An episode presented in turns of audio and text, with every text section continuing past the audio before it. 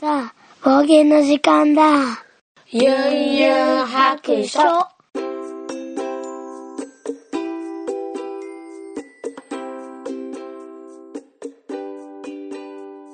この番組はドラクエ好き絵描きユンユンが面白そうなことは何でもやってみようをモットーにこの世界を楽しみ尽くすネットラジオです聞いてみそらしユンユン白書始めたいと思います。さてですね今日はまあ何とも言えない気分になってます。というのは今まあいつも通りテニスに送った帰り道なんですけどなんと、えー、2年ちょい通いましたテニスクラブ今日で最後です。はい。長かった。長かった。長くはないか。まあねこれに関してはもう本当にねこの春まあ今年入ったぐらいからですかね。もう本当に紆余曲折がありまして。うん。こうまあ大変でしたね。山あり谷あり。うん。まあというのはうーんまあうん。まあえっと1号くんがねえっと5年生から始めて、まあ、2年ほど通ってえーと、レベルがまあまあめきめき上達して今の選手になる育成コースみたいなのに入ったんですよね。今年に入ってまあ2月か3月ぐらいやったかな。でそれまではねえっと週に3回4回って通ってたんですよ。でまあその育成コースになるとまああの週、うん、2回にしたんかな最初。で週2回が週1回になりでまあ最終的にはもうやめたいっていう形で育成コース行くとですね何が大変やったかっていうともうコーチが今までと ガラッと変わって、まあ、コーチ自体は一緒なんですけどやり方が変わってねもうめっちゃ厳しくなったんですよ。でまあ選手を育てるためのコースなんでね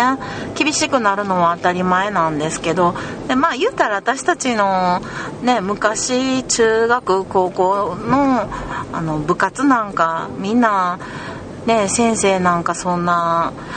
まあ、結構罵声が 浴びせられとったんですけど、まあ、スポコンみたいなね昔のやったんですけどまあ今の子にそういう同じねスポコン根性でねそれをやったととてうーんなかなかちょっとね精神的にあの1号くんはかなりダメージを負ってしまいましてですね。なんかもう本当に落ち落ち込んでなんて言うんかなまあなんでできひんねんとかね。まあなんでできひんねんってていうかできるように教えるのがコーチの仕事ちゃうのって私は思うんやけど そのなんでっていうのはあのコーチ自身もどう教えていいか分からへんって言ってんのと一緒ちゃうんってまあ思ったりするんやけどまあ言われた本人ももう言われっぱなしやしあのあとプロのコーチとかもなんか来てあのサポートみたいのをしてくれるんですけどそのなんか最初プロのコーチやって言って喜んでてなんかその練習試合をコーチ同士でやってんのとかビデオ撮ったりとか研究するとかってあのすごいやる気やったのに。いざそのプロのコーチに見てもらったらもう嫌味とかねなんかいやなんかこう何て言うんかな。教えるというよりなんかこう精神的に鍛えようとしてるのかただの八つ当たりなのかただ口の悪い人なのか分かんないんですけどなんかそれでもう、まあ、当時まだ6年生やったかな。もうどんどんなんかあのテニスが嫌いになって行ってしまってでもう行きたくないって言い出したんですよね。でそれでまだ入まだね育成コース入ったとこやからあのああじゃないこうじゃないっていろんなやり方を考えて回数を減らしたりであのいいコーチこのコーチはものすごく練習厳しいんやけど優しいっていうコーチがいてでそのコーチの日だけ行こうって言って行かしてみたりもうなだめたりすかしたりいろいろあったんですよ。でそれも 前あの携帯のね IC, IC レコーダー忘れて携帯のボイスレコーダーであの撮ってまあ、結局ボイスレコあの、えっと、携帯からその音声を取り出せなくってあの っていう回にあの喋ってたんですけどまあだいぶその頃より私のね精神的ダメージもこう落ち着いたんですけど結局私がもうえっとすごい怒ってしまってあのテニスクラブの方のね受付の女の子にもうめっちゃ怒ってしまったんですよね。あの週2回を1回にするみたいなのを月に何回も変更していって。言ってたので、うん、なんでですかって理由を聞かれた時に、あの、やる気がないからです。やる気がなくなったからですよ。つって、その、受付の女の子は何も悪くないんですけど、その時他のコーチがいらっしゃらなくって、で、あの、このね、なんか練習に、あの来るたんびにやる気をなくしていくのは何でなんですか？っつってなんかあのどういう教え方をしたらこんな風にどんどんテニスを嫌いにさせるんですさせるようになるんですか？ってこっちが知りたいぐらいですよ。っつって。まあまあ私がねあの怒鳴りはしんけどこう怒り口調で言ってしまってほんでも最後に、まあ、このねあなたは悪くないからそれをコーチに言っといてくださいって何コーチと何コーチですみたいなをあの言っときました。はい。まあそれであのいろんなコーチに、まあ、会議があったんでしょうね。その全コーチにそれを、まあ、知れ渡ってで私があのクラブに行くたんびにそのいろんな人に声かけられて「どうですか？最近1号くんはどんな感じですか?」とか言ってね。あの「お母さんいつでもお話聞くんで何かあったら言ってください」とか言ってね。もうめっちゃ腫れ物触るように扱われてたんですけど、まあ、あの言いたいことはもう全部あの言って。であの聞いてくれるっていうコーチには全部話して。まあそういうのがねずっとちょっと何ヶ月かあってで3月か2月3月あたりかな。はもう本当に私のメンタルももう結構どん底でしたね。うん。なんか本人はまあテニスが嫌いっていうかテニスは好きなんですよね。うん。スポーツ全般が好きなんですよ。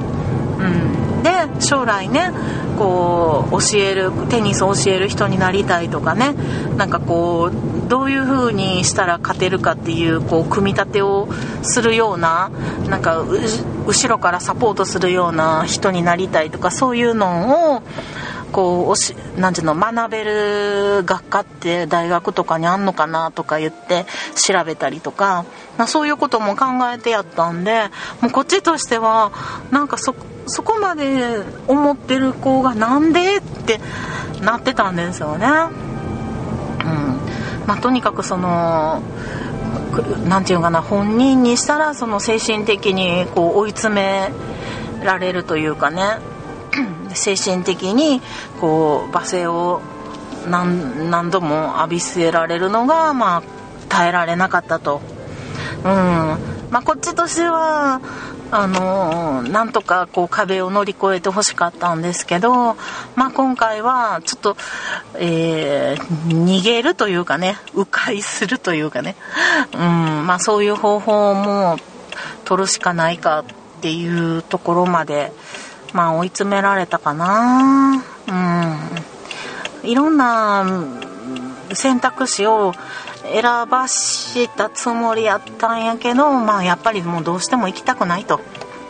他のねテニスクラブもたくさんあるので他のところにこうね見に行ったり体験してもいいやろうし、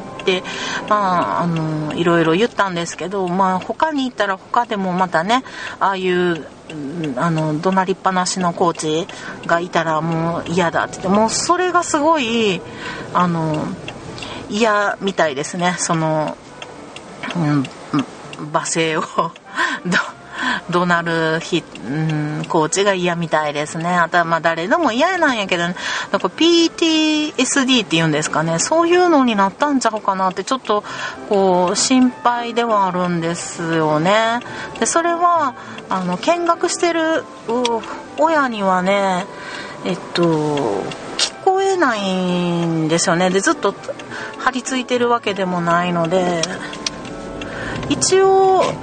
あの最初ちょっとこうメンタル落ち込んでる時はずっと3時間ねあの見張ってたんで ずっとそのコーチを睨んでたんですけどね。うん。最近そのいいコーチの日だけ1日だけ行くことにしたのでちょっとこうやって帰り道に喋れるようにはなってきたんですけど。うん。まあ、最後にちょっともう決断したんは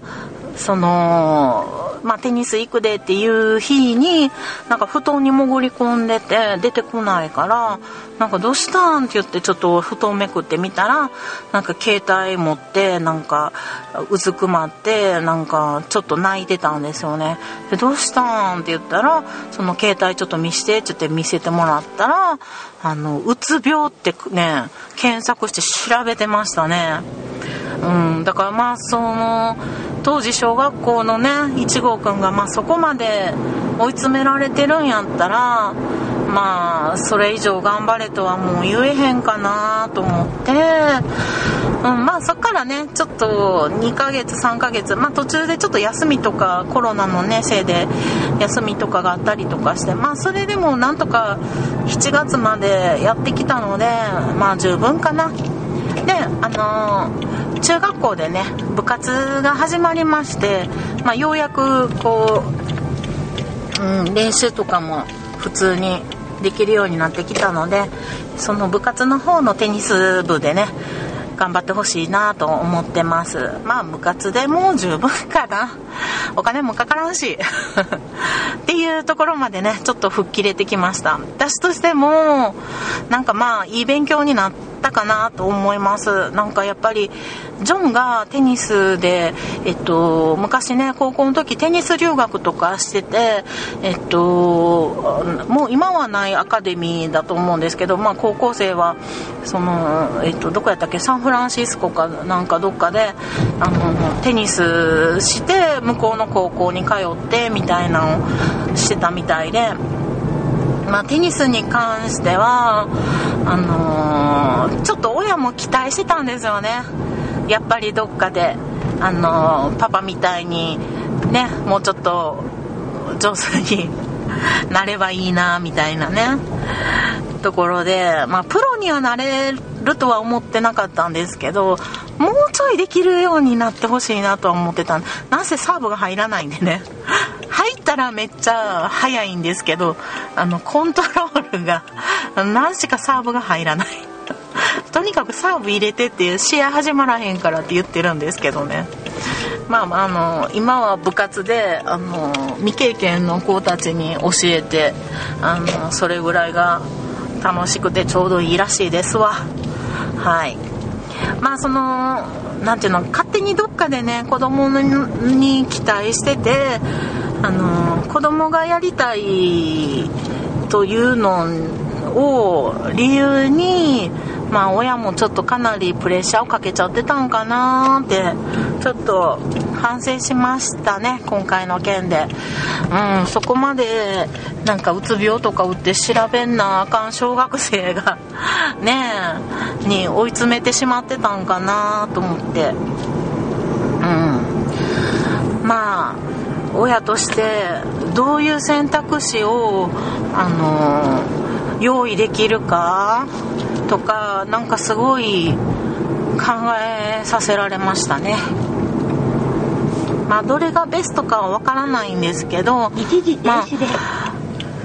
今日最後にまあ最後ちょっとご挨拶ちゃんとお世話になりましたって挨拶してでまあ挨拶せんとやめることも考えたんですけどあの本人的にはもうもう一回も行きたくないっていう感じだったんですけどもうあの最近はねやっぱりこうそっと去っていく人多いんで私もねもうあの最近そういうことがあって20年ぐらい一緒に絵を描いてた仲間がもう本当に何の理由もなく何の挨拶もなく、まあ、そのグループから抜けていったんですけどあのー、何やったんやろうってすごい虚しくなって別に理由ははっきり言わなくても今までありがとうぐらいのねありがとうと思ってへんから言われへんのかもしれへんけどまあなんかが思うことがあってやめるのはやめるんやろうけど別に引き止めはしないんやけどもただ人としてやっぱり最後のけじめというかね挨拶をできる人であってほしいなって子供にも思うので、まあ、ちゃんとしっかり挨拶はしようって言ってもう最後にあと1回だけ行こうって言ってはい今日連れて行きました。で、まあ、大会届はね、まだ、あの、お迎え行く時に出そうかなと思ってるので、まだ出してはいないんですけど、まあ、こちらとしては、お金はね、もうもったいないんですけど、9月まで払わないといけないんですよ、プラス 2, 2ヶ月分。うん、まあ、そういう規定なんでね。なので、ちょっと、4、5万ぐらい、あの、ドブに捨てることになるんですけど、まあ、これに関しては、もう、ちょっと、ね、ジョンの方もお怒りモードなので えー、あの、ちょっとお金がかかってるんだよっていうことを、まあ、本人に分かってもらうために本人はお手伝いとかしてその一応借金というかねそういうことにしてあのちゃんとこう役に立つお手伝いとかしてあのその分のお金をあの返していきなさいっていうね、うん、あのことに取り決めになりました家族会議で。まあ、それでもその代わりまああのクラブに行ったらうんとその分の1回分のお金はあの払わなくていいみたいな。なんかね よいいんか悪いんかよく分からへん。でもでももう絶対行きたくないらしいんでもう今日で最後やと思います。いやーいろいろ大変やった。ここ何ヶ月？45ヶ月？うん。ですね。コロナ前ぐらいからですね。まああのー、本心を言えばまあ、ちょっと乗り越えてその厳しいコーチでも跳ね返せるぐらい強くなってねあのテニスも上手になって大会でね1試合ぐらいは勝つとこ見たかったなと思うんやけどまあ多分もう部活程度って言ったら悪いですけど今の学校の部活ぐらいではまあ試合に勝つところは見れないだろうと 思ってます。うんそうですね。やっぱりね、あのー、大会とか行ってその周りがどんだけ強い子たちがいるかっていうのとその育成コースでねあのー、まあ言うたら最下位なんですよね。でやっぱ上手な子は上には上がもっといっぱいいてうーんうわむちゃくちゃいいショット打つなとかそういうのも、まあ、3時間、まね、毎週あの見てるのであれを見てたらもうとても、うん、大会 勝てそうにないなっていうね。なんせサーブ入らんからな。いやまあそんなことでねもうあのうんなんか心残りはないといえばうんあるんですけど、えー、まあ子供に期待しすぎるのも良くないし私は私の人生を歩んで子供は子供の人生を歩んでうんあの後悔のないね人生にしてほしいなと思います。はい。あでもなんか良かったです。ちょっと何て言うんかな。前までこの話をね何回か、えー、録音したんですけど毎回ちょっとね泣いてしまって ダメやったんですよ。よいしょ。だけど今日ようやくね最後の日ということで。よいしょ。まあちょっと気を許すと泣きそうやけど。よいしょ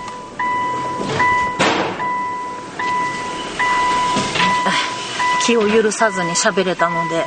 まあなんとか笑って喋れることができてよかったです。はい。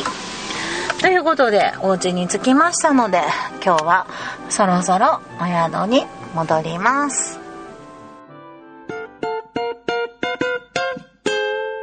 ゆんゆん白書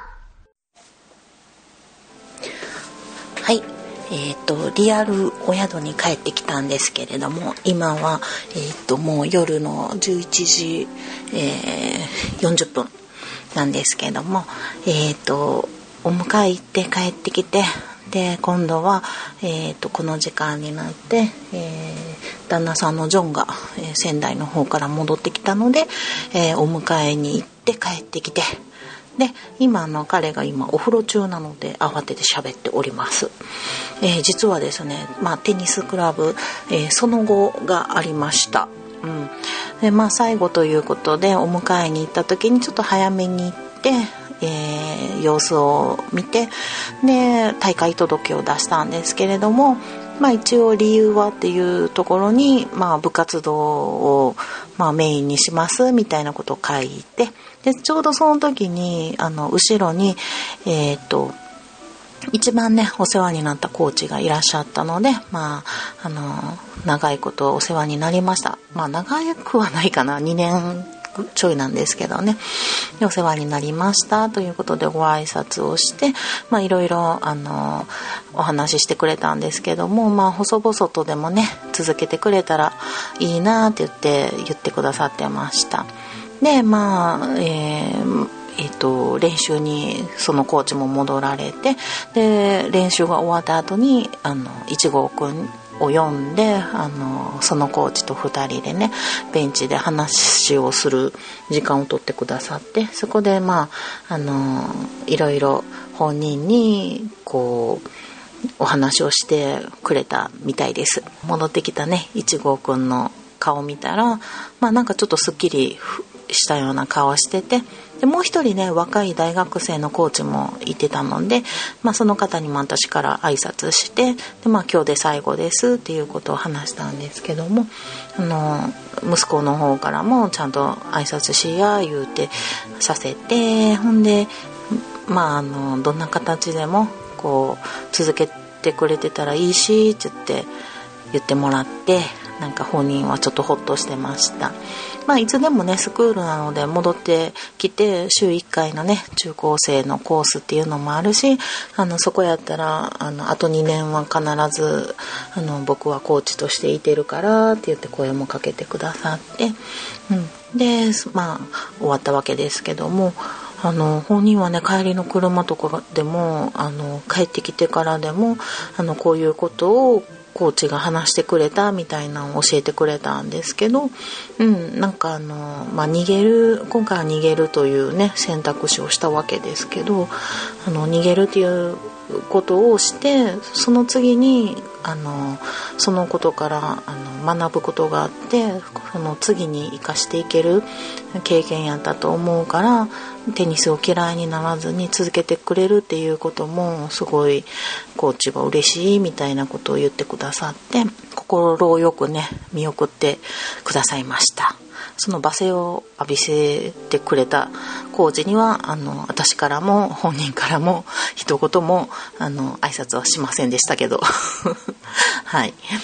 本人的にはねちょっとすっきりしてすごいなんかいいコーチに出会えたって言ってさらにまあ、人と人のつながりってすごいええもんやなみたいなことも言い出してね。まあ先週まで行くの嫌だって言ってたんですけどね。まあなんとか最後の挨拶あと1回だけでも行こうって言ってまあ今日連れてったんですけど、まあ、行く前も渋々やったですけどね。まあちゃんとあのけじめの挨拶するってすごい大事やろって言ったらすごい分かってくれたみたいであの気持ちよくやめるっていうのはやっぱり大事なことやでって言ってまあそれをねあの実体験できたっていうだけでもいい経験やったかなと思います。はい、ということでね私もまあお金はちょっともったいないんですけれども本人がちょっとねお手伝いして頑張ってその借金を返すと言ってますので期待してあのたっぷり掃除をしてもらおうと思っております。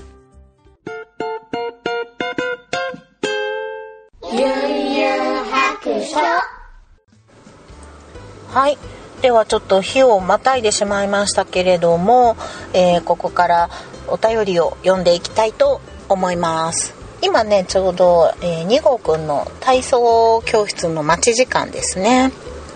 はい。少し時間ができたので喋っていきたいと思います。え、今回はですね、ほんと久々に、えー、G メールをいただきました。やったーめっちゃ美味しい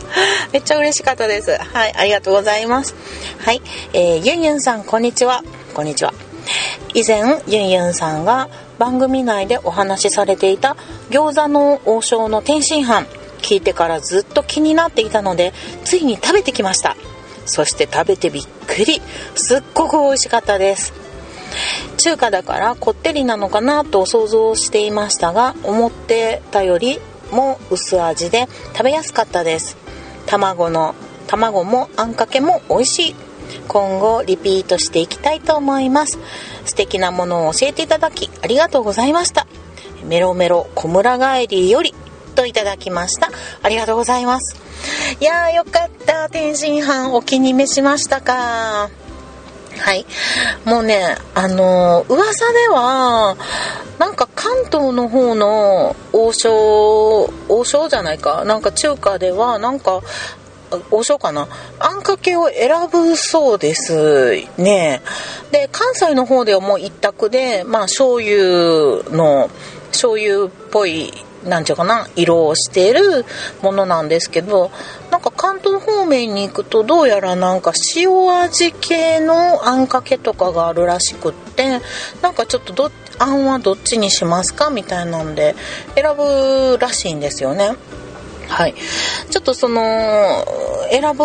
方もちょっと食べてみたいなと思ったりもするんですけどまあでも多分私のあの舌はきっとこの醤油のあんかけの方がお気に入りになるんじゃないかなと思ってますけどね。この天津飯と、えっと、餃子を頼むのとさらにビールが飲めたら最高なんですけどもうねあのお腹いっぱいになるのでねあのビールまでなかなか注文できないんですよね。はい。よかったです。お気に召して。またあのぜひ一緒に一緒にじゃあ 別のあの別々やけども天津飯ね楽しんで食べていきましょう。ありがとうございました。はい。そしてですね次からハッシュタグを読みたいと思います。なんかねあのえっと愚痴ではないんですよ。愚痴ではないんですけどもあの前回の配信をした後にあのハッシュタグとか、まあ、その反応というんですかね。あのあまりなくってあの別にあのあれですよ。いいいいんですよ。あのみんな聞けてるんかなっていうちょっと心配を少ししてたんですよ。大丈夫かな？聞けてる？みたいな心配してたんですけどこうやってねちょっとあの G メールが来たことでちょっとあよかった聞けてる、聞けてるよかったと思ってちょっとホッとしました。はい、ありがとうございます。えー、そしたら、ハッシュタグですが、えっ、ー、と、どこからかな？これからやから、えー、ロムペイさんからいただきました。えー、よかった、グリッド線引いて、パーツごとに移さないとダメなのかと思った。今までや間違ったやり方してたのかと思ってしまいました。ということで、いただきました。ありがとうございます。いや、あのー前のね模写の続きの話をした件だと思うんですけれども模写の仕方はね本当にいろいろあるのでその人に合ったやり方もあるやろうしあのグリッド線引いてまでやるっていうのはねあのどう言ったらいいんかな。えっ、ー、と結構時間も精神力も あの負担時間もねあの負担がかかる方法なんですけどもあの効果があるのは一番あるのはグリッド線かなと私は思ってます。あの見よう見までね書くっていうのはねそれなりにあの効果はあると思うんですけどその、えっと、ゴール地点をどこに持つかによって違うんですよね。あのどうしても自分の手癖から抜けれなくってあの悩みが解決できないっていう時にグリッド線のやつをやるとあのできるだけ自分の癖で引く線がをなくすんですよね。自分の個性を消すっていうんかな。そうするとあのー、相手の何て言うんかな。写す方の線をできるだけ写す力加減とかも全部写すことをするのでこう自分の手癖では書けないんですよね。それがすごいストレスになるんやけれどもあのだからこそいいんですよね。だからこそ自分があこういう時にこういう線書いてたなとかね。あここでこうするんやったらあ自分はこうやって書いてたなとかね。ちょっとこう自分と比べることができるのでちょっとまたね一歩階段を進めるというか。うん、で手慣れで書いて見よう見まねで写すっていうのはあの何て言うかな目を鍛えるあのレッスンレッスンっていうかなあの練習にはなると思うんやけれどもそれをばっかりを繰り返すと今度はそれを手癖で書いてしまうようになってくるんですね。そうした時にまたね次のトンネルが待っているので時折こういうちょっとこう自分ではやりたくないなとかねちょっとストレスやなとかね時間かかるなとかいう方法やけどもあのやった方がいい場合もありますね。うん。まあ、なので、その、ね、解決、それを模写をして、自分がどうしたいかによって、あの、やる方法っていうのは変わってくるのかなと思います。はい、ありがとうございました。で次は、えっと、まやさん、来た、来たっていうことで、えー、写真をつけていただいておりますけども、えっ、ー、と、ユンハク PPOD ペペおばさん、え、今時期冬来ということで、たくさんつけて、ハッシュタグつけていただいておりますけども、まやさんめっちゃいっぱい活てくれてありますね。あの、ポッドキャストのグッズをいろいろ買っておられる写真で、その中にね、私の、えっ、ー、と、多肉図鑑バッグを入れていただいております。ありがとうございます。はい。あの、実はですね、あの、ポッドキャストでは話してなくって、さらっとだけツイッターに上げてたんですけども、すずりっていうね、サイトがあって、通販サイトかな。があってあのそこであの多肉のカバンが欲しいなと思ってね自分自身でで多肉の絵を、まあ、最近たくさん描いてるので、うん、多肉カバンが欲しいあのエコバッグもねちょうど、あの今必要な時期ですのでどうせなら気に入ったカバンで、えー、買い物したいなと思って。でなんか作り始めたらねなんか簡単に10分ぐらいで画像をサイトにアップするだけでできるぐらいの勢いでもう10分15分でささっとできちゃったんであこれはいいと思ってで自分で作ったサイトで自分で注文して今もあのゲットしたんですけどね。めっちゃ可愛いですよ。でまあそういうのを作ったよっていうね通販サイトで作った今えっとカバンと,、えっとトートバッグか。カバントートバッグっていうのかな。カバンと結構ちゃんとしたすごいしっかりした布なんですけどそれと,、えっと T シャツぐらいをあの販売するようにあのサイトではしてるんですけども、うん、それをねなんかマヤさんが買ってくださってて本当にありがたいことです。ありがとうございます。私のお小遣いにチャリンチャリンとねあのいくらか入ってまいります。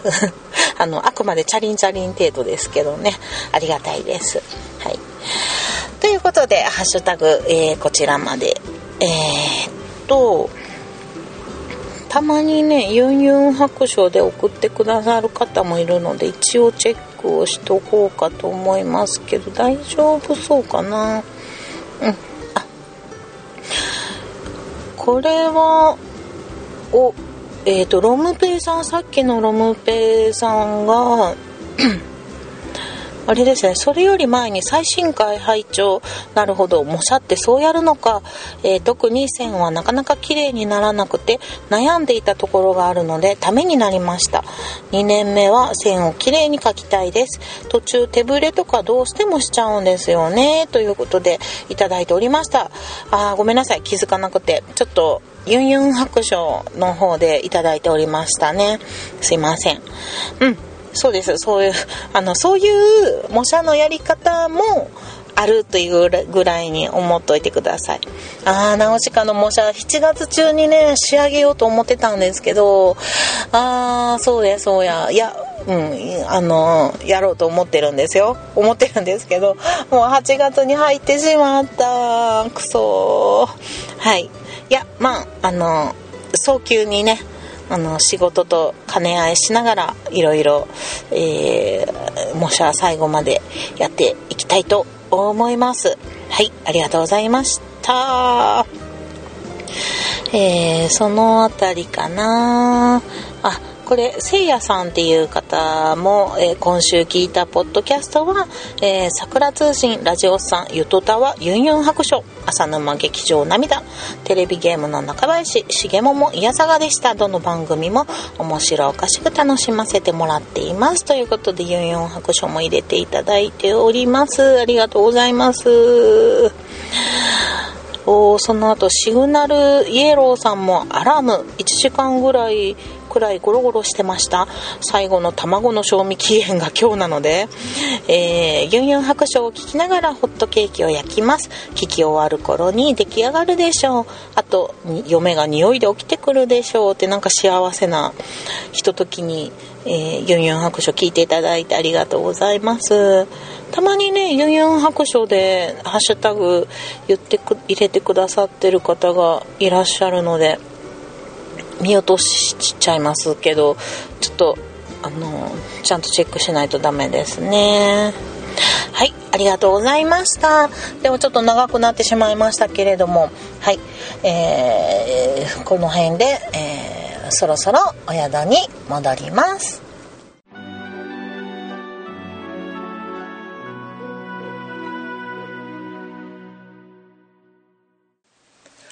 この番組ではお便りを募集しております。ツイッターのハッシュタグで、ユンハク、4はひらがな、白は漢字の白で投稿してください。DM でも結構です。ユンユン白書のブログの方にツイッターのアカウントやメールアドレスなど書いております。ユンユン白書で検索してみてください。